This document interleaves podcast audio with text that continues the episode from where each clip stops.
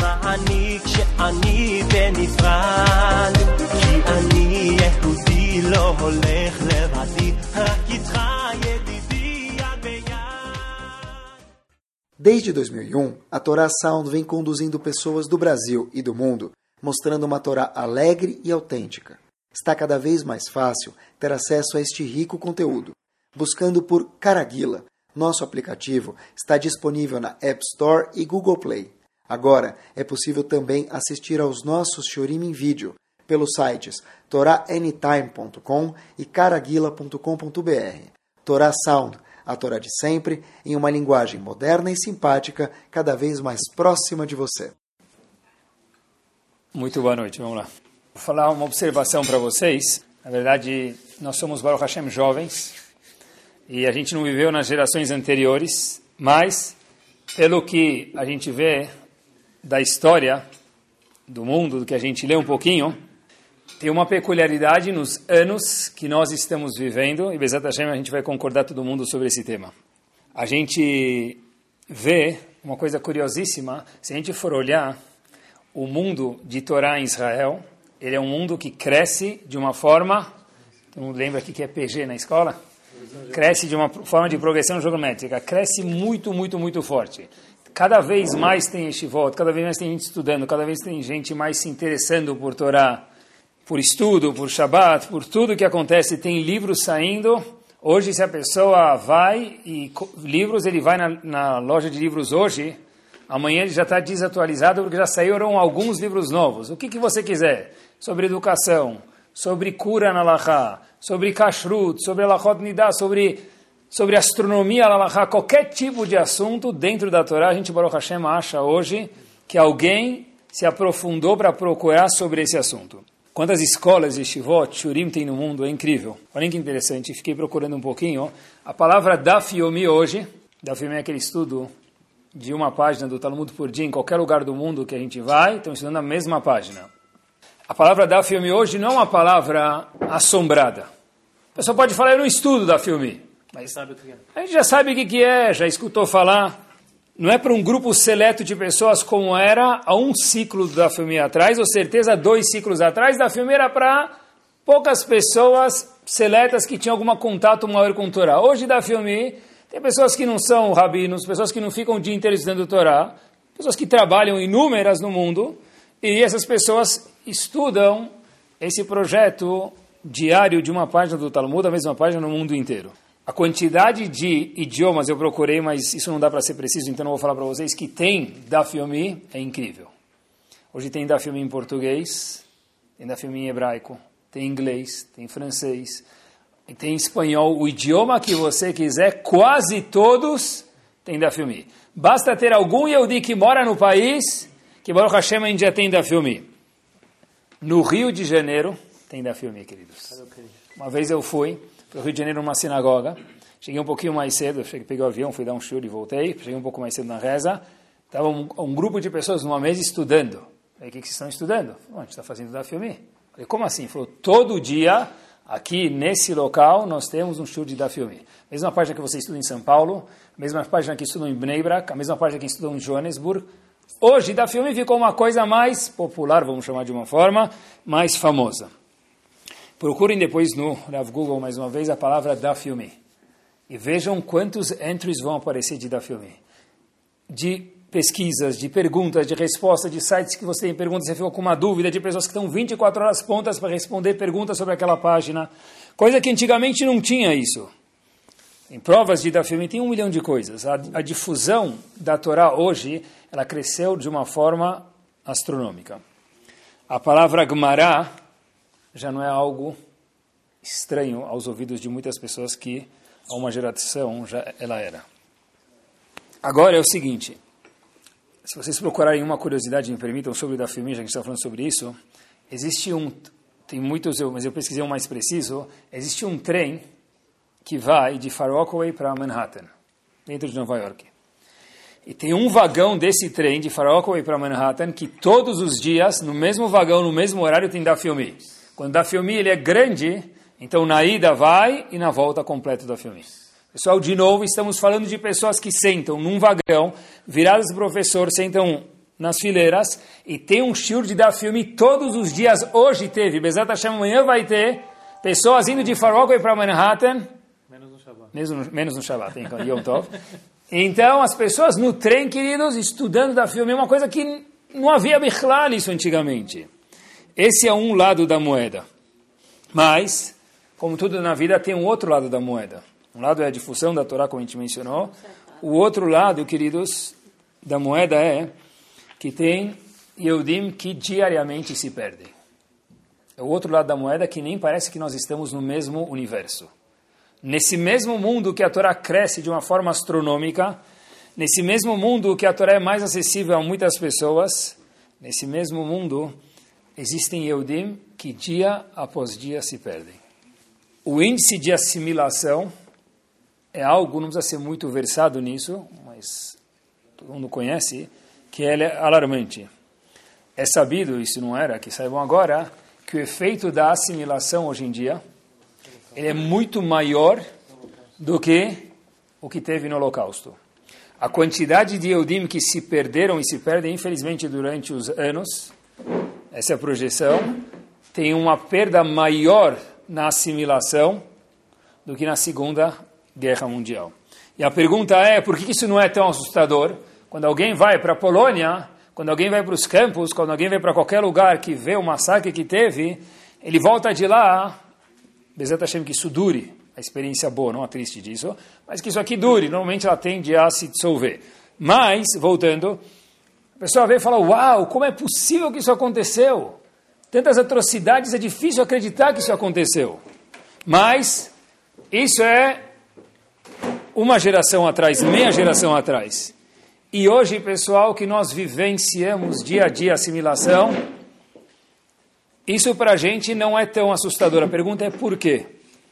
Talvez que por mais que os nazistas de Marshemam Vezichram destruíram quase tudo que tinha, quase tudo que havia eles destruíram porque eles eram muito espertos, destruíram campos, destruíram quase tudo que tinha. O pouco que sobrou é o que a gente consegue ver. Filmes, o que, que tem gravado já? manuscritos que, que tem gravado, sobreviventes são poucos. Isso ainda faz muito barulho. Assusta a gente, e é para assustar mesmo. Mas, assimilação devia assustar muito mais, porque matematicamente falando, o impacto é maior. E por que, que não assusta? Porque talvez seja algo mais abstrato. Talvez são pessoas que nem estão dia a dia no nosso contato e não tem o museu da assimilação. O museu do Holocausto está lá. Yad Vashem você pode ser judeu, pode ser não Yehudi, pode ser chinês, japonês, você vai entrar no Museu Yad Vashem, você vai ver pessoas estudando história lá dentro. Pessoas que não vão com sentimento, mas querem aprender história. Mas se você quiser ser Yehudi, ter um sentimento e for procurar o Museu da Assimilação, você não vai achar. Talvez você procure algumas escolas que eram judaicas e tinham somente Yehudim quando nós estudávamos lá. Nessa mesma escola hoje, o índice pode ser muito mais do que 50-50 Yudi para não Yudi. Esse talvez seja o mini museu da assimilação que nós vemos hoje em dia. Mas é menos impactante porque não tem livros marcando isso, você não vê isso tão concretamente na sua frente, na nossa frente. Mas é um fato que de cada dois Yehudim, em uma geração, um desaparece. Volto a repetir, de cada dois Yehudim, um na geração seguinte infelizmente vai desaparecer. Tem lugares, por exemplo, Los Angeles, que o índice de assimilação é 70%. 70% quer dizer de cada 100 Eudim, 70 tendem a desaparecer. Isso é um estudo matemático feito baseado no que vai acontecendo, que Bezat Hashem mude, mas parece que esse mundo acelerado, que de um lado o da Fiomé é mais famoso, de um lado os livros de Torá não param de crescer, de um lado os kolelim não param de crescer, de um lado as estivot não param de crescer, no mesmo mundo difícil de dizer isso, assimilação de valores, assimilação de cultura, assimilação de um Yehudi, que hoje é Yehudi, amanhã não vai ter um filho Yehudi, também é crescente. Inclusive, olhem que curioso, fizeram um estudo na, na, não na, faculdade de Harvard, e a previsão que fizeram para do estudo para uma década depois, o número de Eudim desce. Quer dizer Se a gente assumir o número mil, por exemplo, vamos dizer que fosse o número que eles prevêem para daqui uma hoje, vamos dizer que hoje tivesse mil Yehudim, daqui uma geração vão ter 990 Yehudim. Não é uma grande perda. Daqui uma década, desculpa. Não é uma grande perda. Por quê? Como se fosse três Yehudim. Mas presta atenção. Para não crescer e diminuir, tem que ser que o quê? Os filhos, os filhos, os filhos foram levados em conta e ainda assim não cresceu. Quer dizer, a faculdade de Harvard fez uma pesquisa e essa é a projeção que no decorrer do tempo o número de Eudim existentes ele decresce. Por quê? Você vai para Meacharim, cada um tem 10 filhos, e 10 filhos são mais 10 filhos. Somados tudo isso, o número decresce. É menor do que o atual. Não dá para acreditar que no mesmo mundo nós temos Meacharim, e no mesmo mundo nós temos Los Angeles, com 70% de um índice de assimilação. Não dá para acreditar. Mas esse é o mundo que a gente vive, isso é matemática, isso é fato, isso não há o que discordar. E a pergunta pessoal, quem está em perigo? Quem está em perigo disso? Tá bom. O cara que mora lá no fim do mundo à direita, não quero falar o nome do lugar, porque Baruch Hashem nós estamos sendo filmados e gravados e tem ouvintes aqui lá, a gente tem ouvintes, Baruch Hashem Avrechim Mir Israel, uma pessoa viu meu filho que está em Mir Israel, falou para ele, avisa seu pai que eu não conheço ele, mas eu estudo aqui em Mir, faz já oito anos, escuto o churim de vocês, mérito de todos nós. Juazeiro do Norte. E tem Juazeiro do Norte também que escutam a gente, Baruch Hashem. então, a pergunta é a seguinte, lá no fim do mundo à direita, ele está, bom, na linha do fronte, nós que Baruch Hashem, a gente mora num lugar um pouco mais reservado, a gente vai no Betacneset. Pessoal, sinto muito lhes dizer que Baruch Hashem, todos nós estamos nos dois lados da moeda. A gente pode crescer muito, Baruch Hashem, porque as oportunidades são grandes, mas ninguém está isento do perigo da assimilação. Ninguém. Sério? Ninguém está. Alguns mais, outros menos. Eu queria tentar ver junto o que a Torá tem a dizer para a gente sobre isso. Sexta-feira à noite, existe um minhag dentro de Ben Israel, e todo minhag tem uma fonte para isso. Um pai chega para um filho ou para uma filha, e quando é menino, ele faz uma brachá, quando é menino, ele faz outra brachá. Mas para os meninos, a gente fala a seguinte brachá, o pai ou a mãe, Yesimecha Elohim, que Efraim vechim Menashe. Que meu filho, você seja no mundo igual a Efraim e igual a Menashe. Um pouco assim, um pouco assado, você vai escolher, mas você seja igual a Efraim e Menashe. Quem eram Efraim e Menashe? Dois filhos de Yosef, a pergunta que se faz, importante de pensar um segundo, é por que justo Efraim e Menashe? que fosse igual a Abraão, que fosse igual a Yitzhak, que fosse igual a Yaakov, que fosse igual a uma das doze tribos iniciais, Yehudá, Reuven, Shimon, Levi, Yehudá. O que, que Efraim e Menashe tem que ninguém mais tem? Porque a brachá que nós damos nos quatro cantos do globo é Yesim que Efraim e Menashe, que são os filhos de Yosef. Por que não falou igual Moshe Rabbeinu? Por que não falou igual Yaakov? Por que não falou igual Reuven, Shimon? Por que justo Efraim e Menashe? Esses dois filhos, essa é a resposta, nasceram aonde, queridos? Egito. Egito. Eles viveram aonde? Egito. Longe de tudo judaico que havia na época. A única coisa judaica que havia na época era onde os judeus moravam. No Egito não tinha nada. Yosef foi para o Egito e ficou 22 anos longe de saber que ele tinha irmãos, onde estavam os irmãos, como estavam os irmãos e vice-versa. O Egito é chamado Ervat Haaretz. Ervat Haaretz que é o lugar mais impróprio, sexualmente dizendo, do mundo inteiro. O Egito era chamado o lugar mais imoral que havia. E Efraim, Yosef, Efraim e Menashe, os dois se mantiveram como Yehudim naquele local sem escola, sem morar, sem Rav, sem aula de Bar Mitzvah, sem projeto de Shavuot, sem ateliê, sem projeto à tarde. Como é que funcionava isso? Como funcionou Efraim e Menashe naquele lugar? Como que saiu Efraim e Menashe? Essa é a brahá que nós damos para os nossos filhos. Yesimecha Elohim que Efraim que Menashe. Habibi, que você seja igual a Efraim e Menashe. Por que justo esses dois? Porque Hoje eu não preciso de Efraim Menashe. Hoje eu tenho aula com o Rav à tarde, aula com Morá de manhã, à noite tem Shiro com não sei quem. Por que Efraim Menashe? Eles viviam assim, nós não vivemos mais assim. Porque eu preciso dessa brachá, inclusive no século 21? Porque, pessoal, todo mundo vive no século 21 enquanto é uma criança com Rav, com Morá, etc. E, tal. e hoje nem tanto com a criança, porque o celular já tira toda essa criancice, toda essa tmimut, essa ingenuidade que havia há meia década atrás, ou um quarto de uma década atrás. Mas, mesmo sem contato da tecnologia, que é a realidade, entre parênteses, eu nunca entendi essa frase, mas agora eu, eu vivo ela, é incrível ver isso. Uma vez uma pessoa falou, que um Rebbe falou algum tempo atrás, que o que uma criança viu, o Rebbe falou isso em 1990, uma criança vê, hoje, meu pai não viu a vida inteira no Stator. O que uma criança vê indo para a escola hoje, meu pai não viu a vida inteira no Stator. Eu nunca entendi isso direito. Mas eu posso falar hoje, lidando com alunos Baruch Hashem, dia e noite e madrugada, que, que uma criança vê, não indo para a escola, em três minutos em casa, no iPhone dele, um uma, um adulto não viu em 140 anos de vida, não 120 anos de vida. Não é um exagero, é uma realidade isso.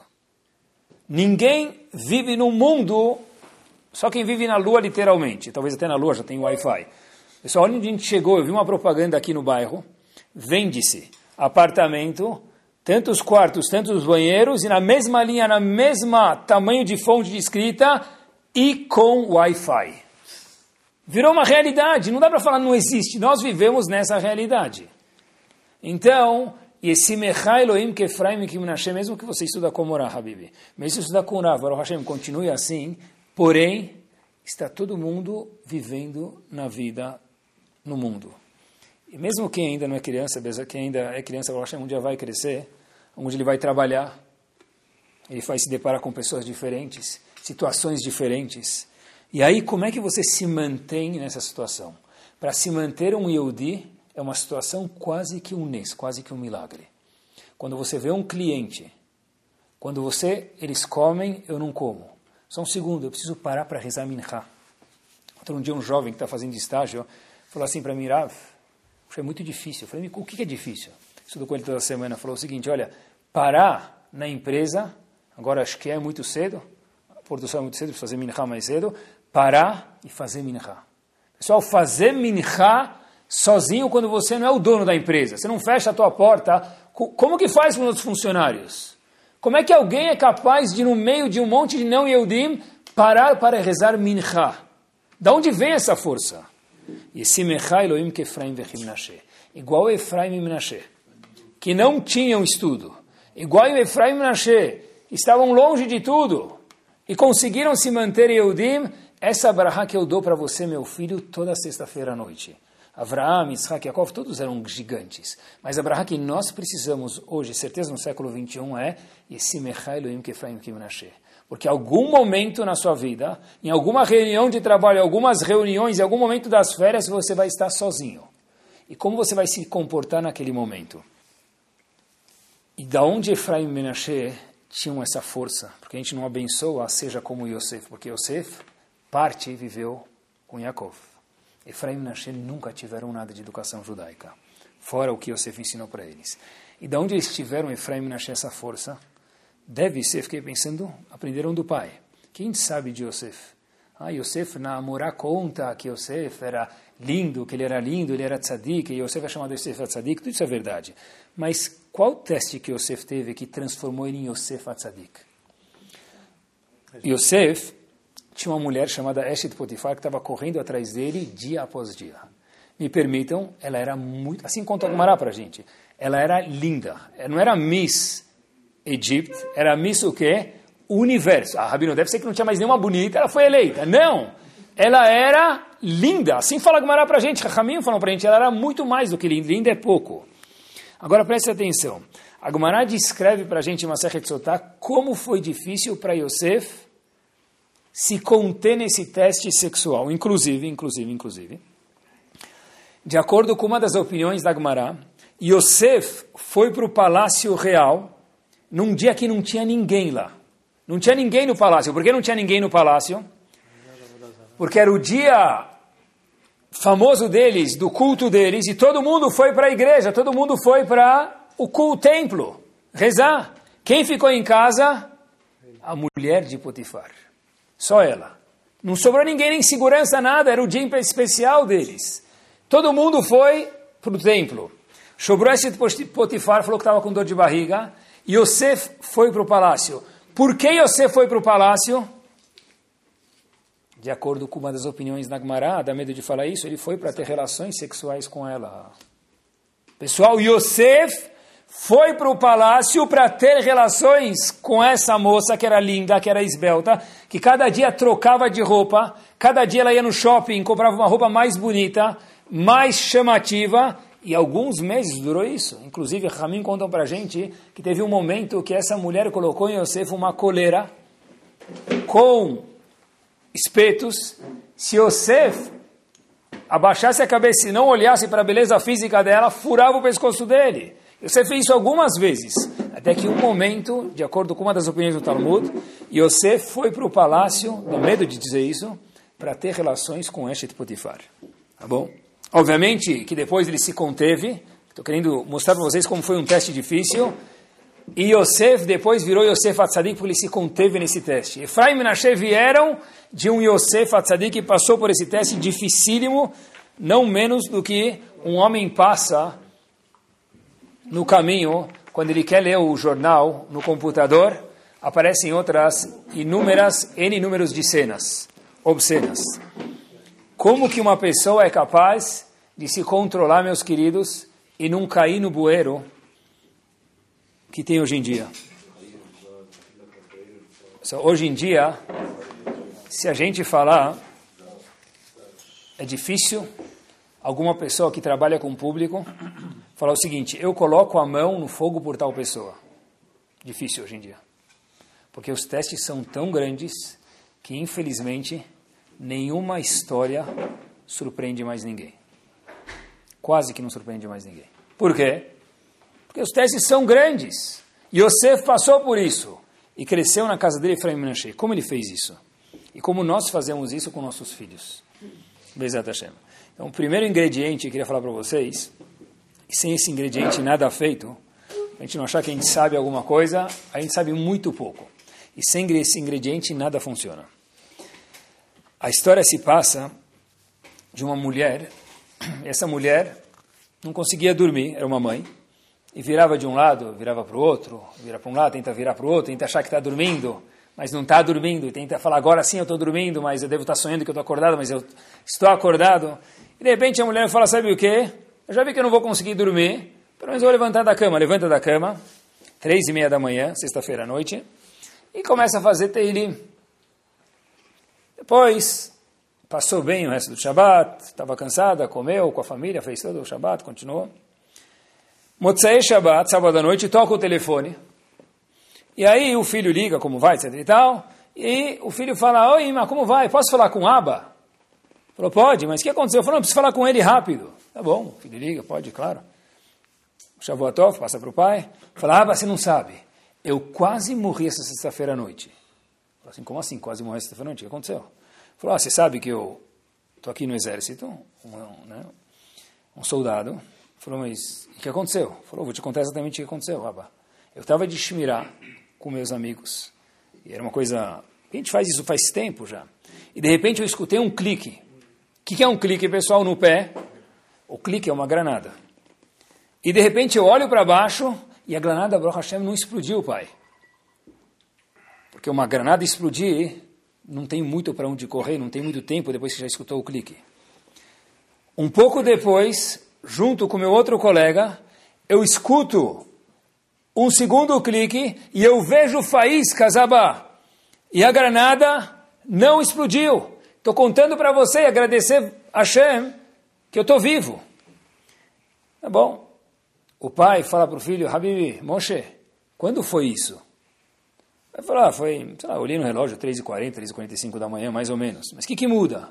Falou um segundo. Em vez de agradecer a Hashem, ou junto, melhor dizendo, com agradecer a Hashem, agradeça a sua imã. Por quê?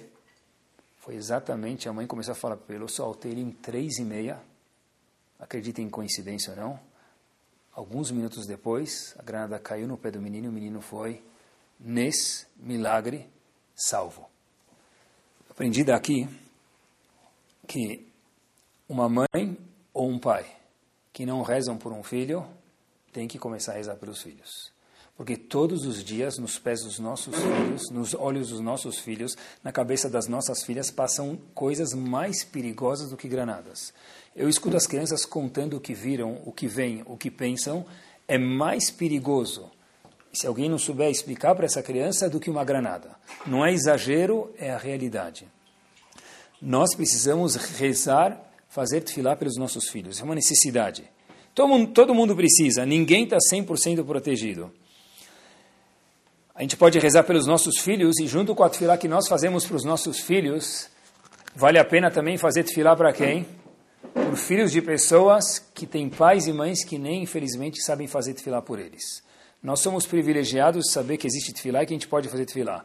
Mas tem pais e mães que nem sabem que é possível fazer tefilá por um filho. Tem que fazer tefilá pelos nossos filhos e por eles.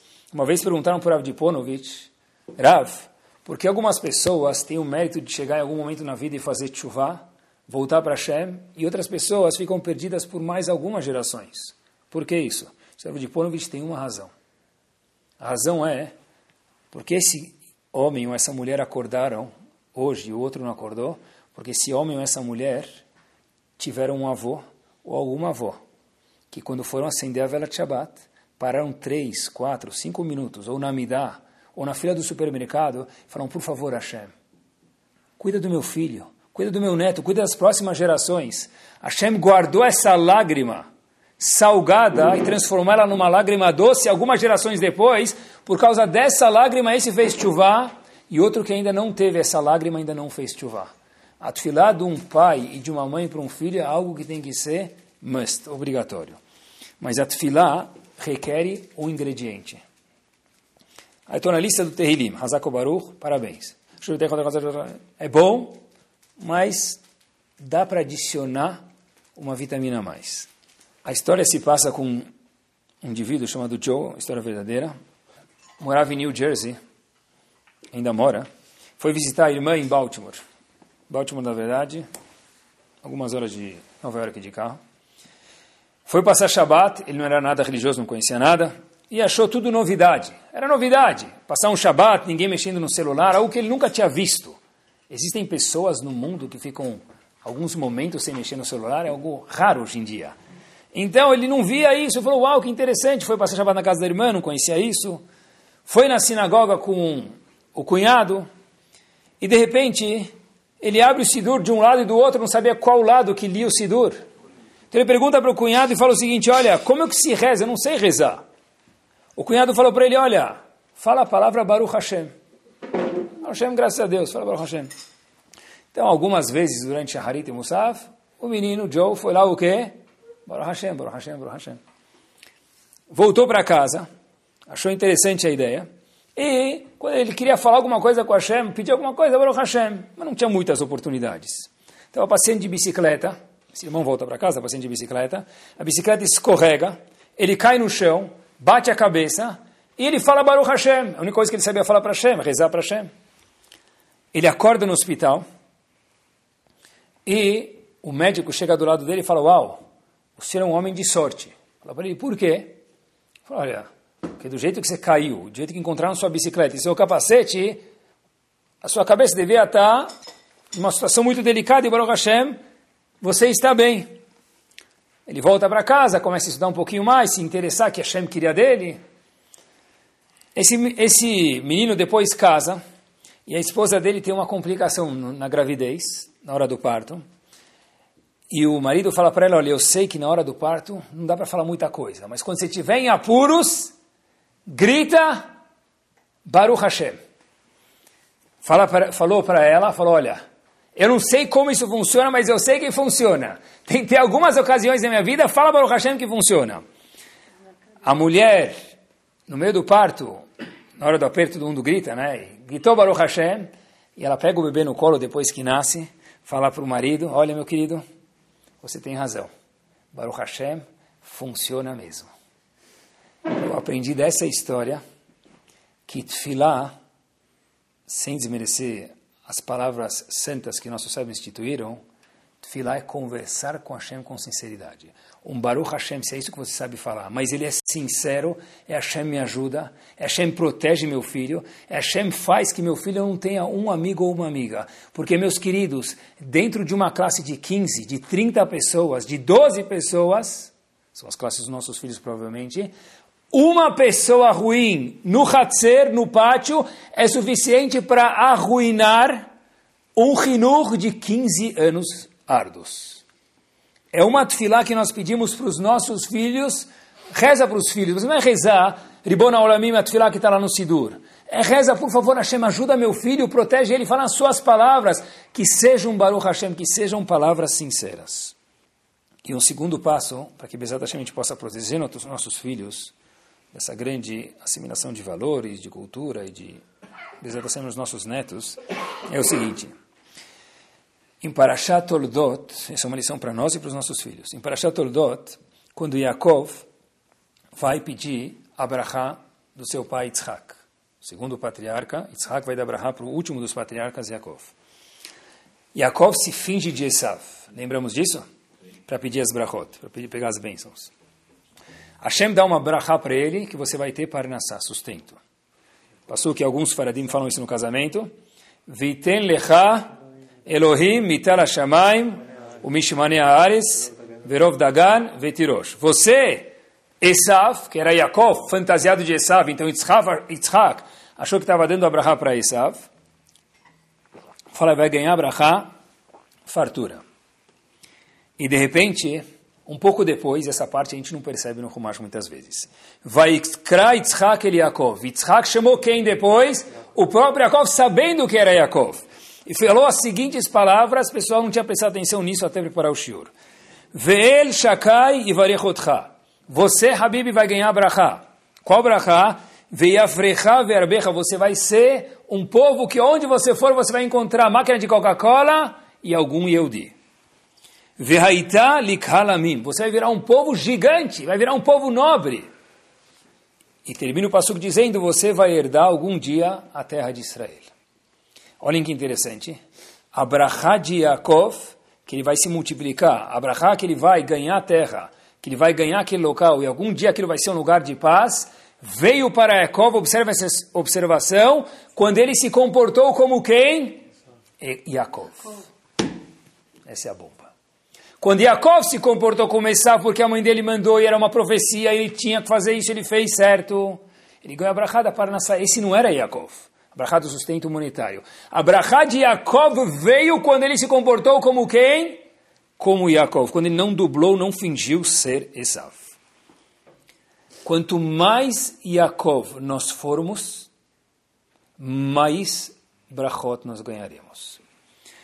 Quanto mais eu me comportar como Yaakov, eu pai, eu mãe Yehudi, mais eu Bezat Hashem com Tfilah e ajuda de Akadosh Baruch Hu, vou ter ajuda para que meus filhos sejam Yaakov.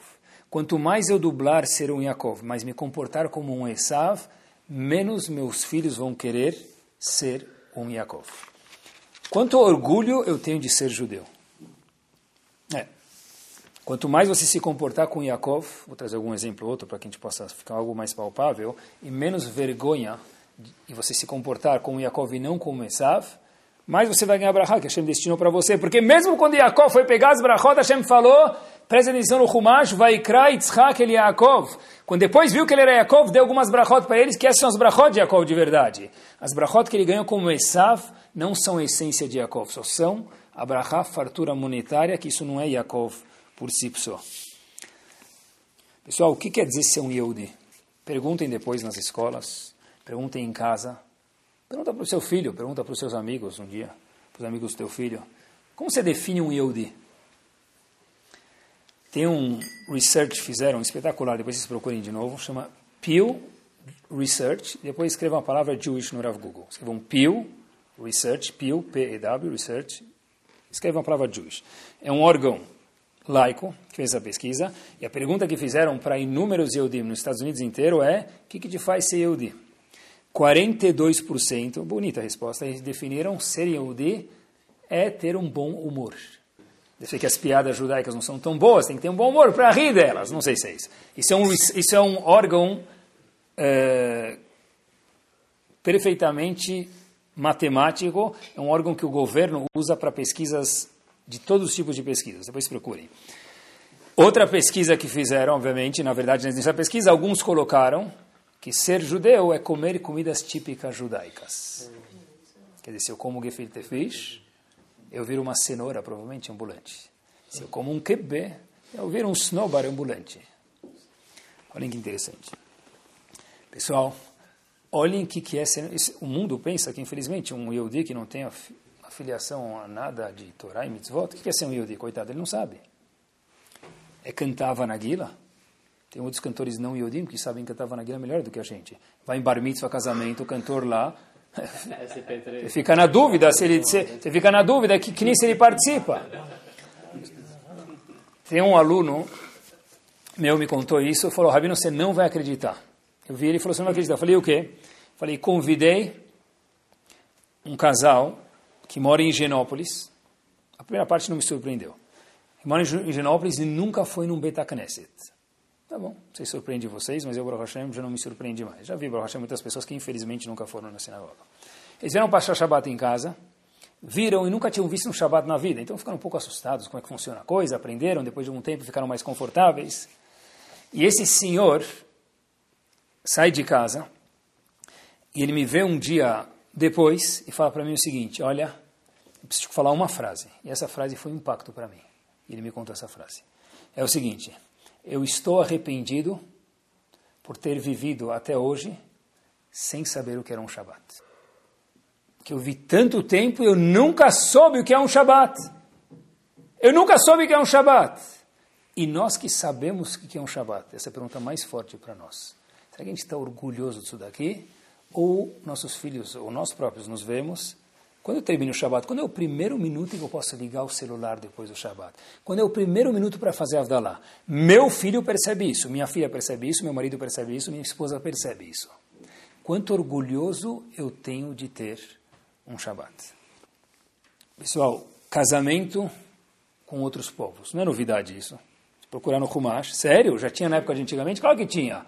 Desde a época da Torá, claro que tinha. Avram Avinu falou para Yitzhak o quê? Vejam nesse prisma. Cuidado quando você for casar meu filho Yitzhak, Eliezer é meu servo, Avraham Avinu falando para o servo de Eliezer, cuidado para não casar com as mulheres de Kenan. Avraham Avinu já estava preocupado com a assimilação. Eram outros índices, eram outras pessoas, mas já tinha naquela época, não é novidade. Anti, só que tem uma diferença grande. Antigamente, os Eudim se assimilavam por discriminação, por perseguição. Era difícil ser um Yudi. Ou você se converte, ou você morre. Foram frases que foram repetidas durante décadas e décadas nos quatro cantos do globo do mundo. Ou você se converte, ou você morre. Então, morre. Então, muitas vezes a pessoa falava o quê? Eu vou me converter, não tenho o que fazer. O Rambam, inclusive, nas cartas dele, lida se se comportaram certo ou errado quando se converteram, aqueles que se converteram. Por quê?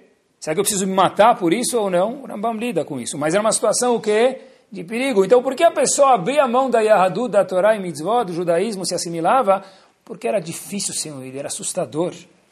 Hoje, nós não temos essa ameaça.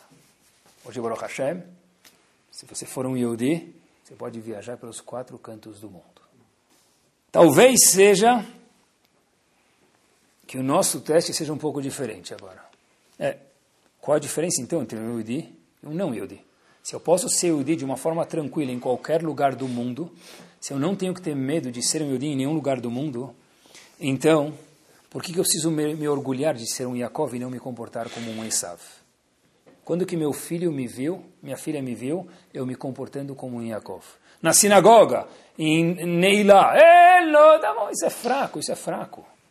Na sinagoga ele também vai se comportar como Yaakov. A pergunta é como ele vai se comportar na reunião de trabalho. A pergunta é como ele vai se comportar quando ele for para a China e não tiver ninguém olhando.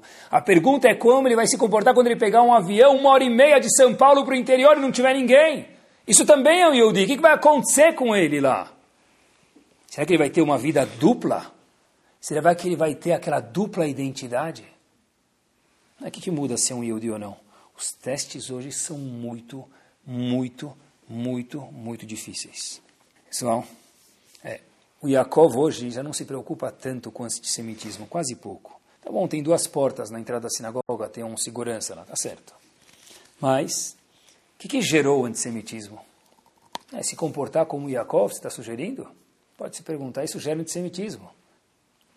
Pessoal, tem países onde Yaakov não existe, ou quase não tem Yudim lá. E o antissemitismo existe nesses países. Se comportar como um Yaakov, como um Yehudi, nunca trouxe e nunca trará o antissemitismo. Obviamente que se a pessoa vai atrapalhar os outros, isso é proibido. Mas pelo fato que eu faço tefilá, pelo fato que eu ando de kippah na rua, é ignorância total que a kippah traz o antissemitismo. Quem anda de boné não traz antissemitismo, quem anda de boné traz antissemitismo. Isso é ridículo. Isso é ignorância histórica. Seja um judeu em casa, famosa frase, e um homem na rua. Seja um Yehudi em casa e um homem na rua. Em casa eu sou Yehudi. Em casa eu coloco o tecido fora da roupa. Na rua eu me comporto como Joe Doe. Atenção, nossos filhos vão participar, vivenciar a maioria do dia em casa ou na rua? Na rua. Eles vão se comportar como nós nos comportamos na rua. Um Yehudi em casa e um homem na rua. É, esquece do orgulho. É verdade. Então eu vou fazer minchá no aeroporto. Minchá, shaharit no avião, arvit. Óbvio que eu não vou rezar lá atrás quando ela está servindo a comida da aeromoça para atrapalhar todo mundo. Isso é proibido, isso é um pecado, isso é um crime. Mas eu preciso fazer tefilá, preciso fazer, colocar tefilim. Eu tenho vergonha de colocar o tefilim no aeroporto. Tenho vergonha, a pessoa pode falar. É difícil de colocar tefilim no aeroporto. Tanta gente me olhando. Quem falou que você é tão famoso, está todo mundo olhando para você, mas tudo bem. Pessoal, a vergonha, ela é temporária.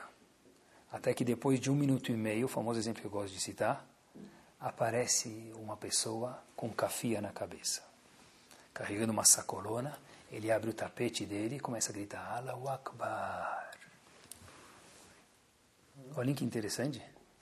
Quando o indivíduo abre o sido, sai correndo, né? Quando o indivíduo, quando o indivíduo ele reza, ele não tem vergonha, eu preciso rezar na cabine telefônica fingindo que estou fazendo um long distance call na telefônica, porque eu tenho vergonha de rezar minha na frente dos outros. Eu não posso atrapalhar os outros, eu vou rezar no canto, óbvio que eu não posso atrapalhar, mas eu não rezo no canto porque eu tenho vergonha. Eu rezo no canto porque eu tenho que ser uma pessoa que tem sensibilidade aos outros, eu não tenho permissão de incomodar os outros. Isso é o orgulho de ser Yehudi. Por que você não faz isso, Abba? Porque eu sou Yehudi, Yehudi é diferente. Não é, uma, não é porque Yehudi é handicap, Yehudi é aleijado. É, somos judeus, fazer o quê? Não podemos. Não! Nós somos nobres e um nobre se comporta de uma forma diferente. Isso não é discriminação, isso não é. Como está falando que você é melhor do que os outros? Sim, todo Yehudi é melhor do que os outros. Se ser melhor nos obriga a nos comportar melhor do que os outros, essa discriminação é perfeita e é permitida. Ser melhor do que os outros não quer dizer abaixar os outros. Já que eu sou melhor, atenção para essa resposta, isso não é racismo. Eu sou nobre e um nobre se comporta de formas nobres. Isso é o feeling de orgulho que nós precisamos passar para os nossos filhos.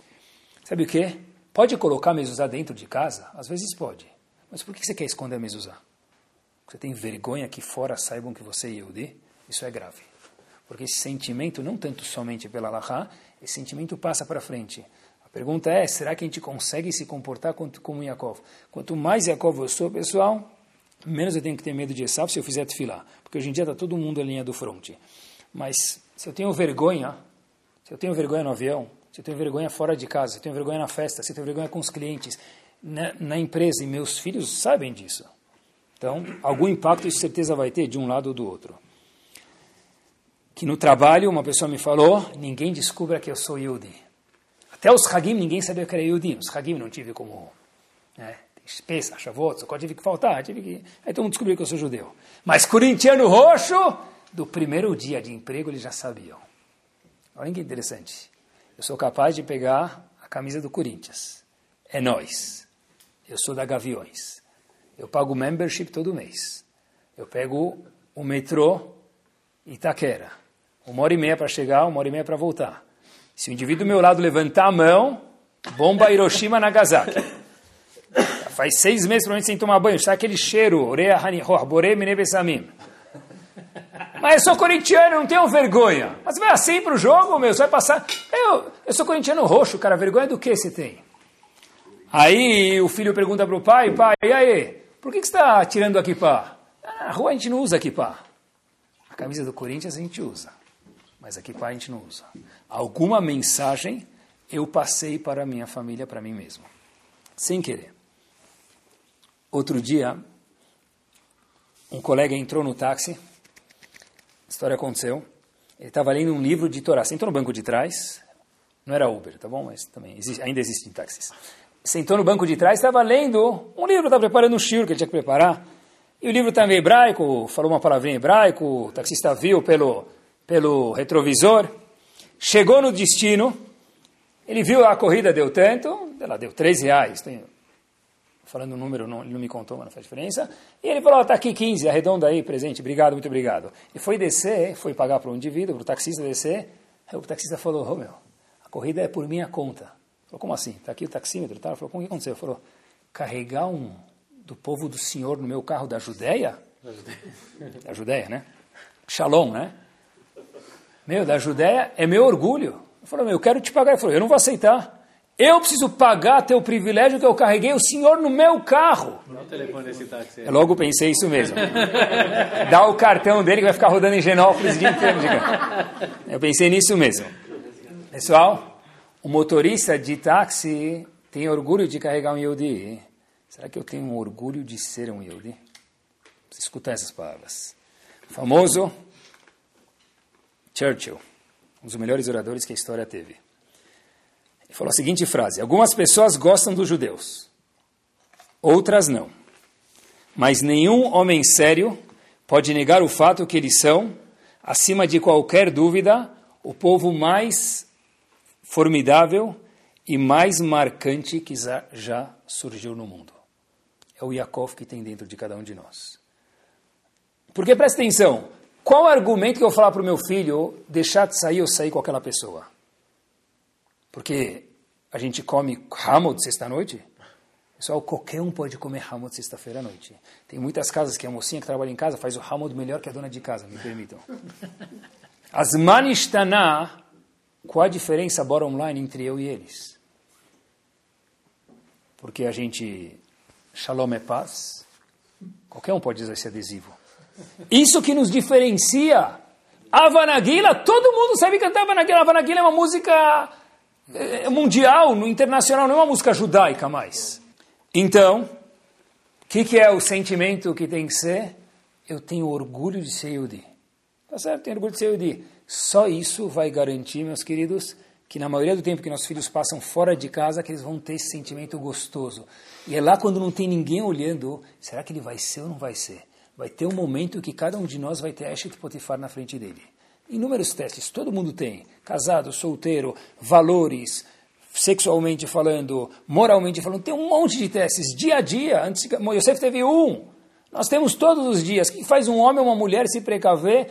Eu sou diferente. Mas não diferente porque é um peso sem Yehudi, é um orgulho sem Yehudi. Que a gente pudesse ter um ponto daquele sentimento que o motorista de táxi teve.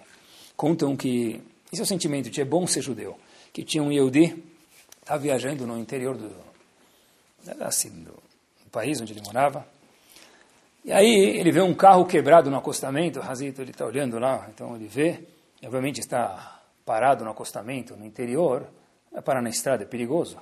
Só que ele vê o cara de equipar, o motorista de equipar, tentando, olhando, abrindo o capô, olhando o capô, fechando o capô, não sabe o que fazer.